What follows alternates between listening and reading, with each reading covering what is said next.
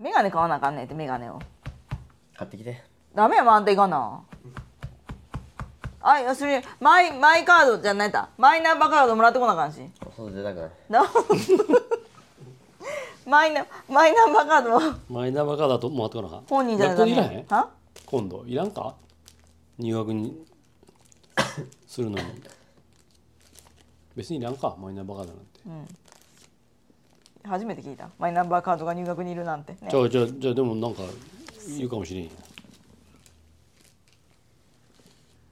今後。あの証明書でいるわな。うん。身分証明書になるで。うん知っとる。あだから返してよはよハンコも。どこにあんの？危ねえなおめえは。隠してあるかちゃんとマットの下に。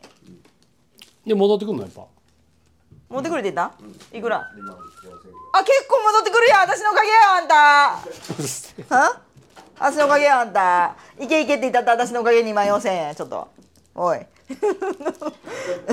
私のおかげやぞ。おい。黙っとったろうと思ったけど15日過ぎて。